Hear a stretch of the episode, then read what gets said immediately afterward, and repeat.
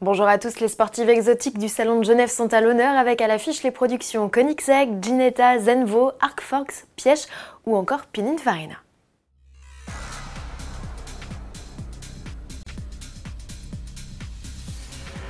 Le Salon de Genève, c'est le salon des sportives, aux côtés des grands constructeurs, Ferrari, McLaren, Lamborghini ou encore Porsche, fourmillent de nombreux artisans dont la renommée et l'exclusivité des produits n'est plus à faire. Notre visite commence par le stand de Koenigsegg. Le Suédois a créé l'événement en présentant en Suisse la remplaçante de la Guerra. Son nom, Jesco, du nom du père du fondateur et PDG de la marque, Christian von Koenigsegg. Ce bolide radical qui reste homologué route tire 1298 chevaux de son V8 5 litres biturbo cavalerie qui peut allègrement dépasser les 1600 chevaux en carburant à l'E85 avec un kit optionnel. La GESCO reçoit une nouvelle boîte automatique à 9 rapports, plus réactive qu'une transmission à double embrayage. Elle profite aussi de roues arrière directrices. La biplace de 4,21 m bénéficie toujours d'une carrosserie en carbone Kevlar et d'un châssis monocoque alliant carbone et renfort en alu. Son style est toujours dicté par les performances aéro. À bord, la GESCO se veut plus agréable à vivre en proposant notamment une meilleure garde au toit. 125 exemplaires sont d'ores et déjà annoncés. Direction à présent le Danemark sur le stand de Zenvo, la TSR S joue les vedettes.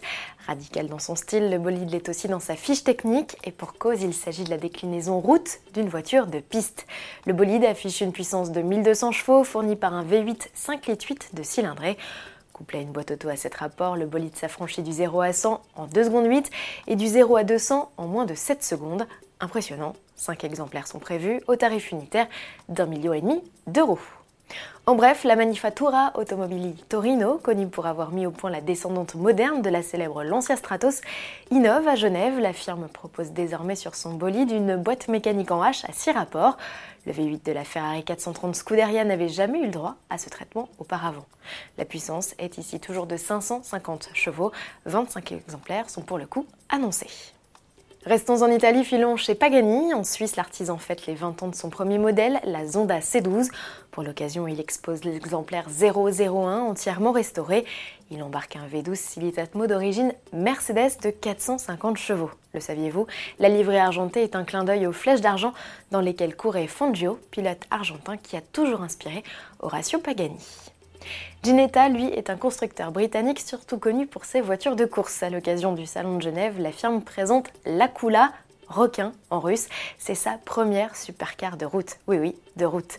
Sous son physique très particulier se cache un V8 silite atmosphérique de 600 chevaux. L'Akula affiche un poids sec légèrement supérieur à la tonne. Pas de performance annoncée, seule sa Vmax de 322 km/h est connue. Produite à 20 unités courant 2020, les 12 exemplaires restants s'affichent au tarif de 400 000 euros. Rare pour être souligné, la sportive profite d'un coffre de 675 litres, autant dire supérieur à celui d'un X5. Pour finir, un trio de sportives exotiques et sportives. La première est chinoise, c'est la GT de Arc Fox. Rien d'original côté look. Mécaniquement, elle est électrique et développe 1600 chevaux. Il lui faut 2 secondes 9 pour atteindre 100 km/h. VMAX annoncé 410 km/h. Stand noir, élément de déco doré. Pour sa première apparition en public, la marque suisse Piège a marqué les esprits, sa marque zéro aussi.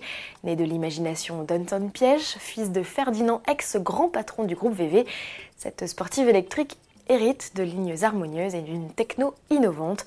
Son imposante batterie développée à Hong Kong serait capable de récupérer 80% de ses capacités en seulement 4 minutes 40.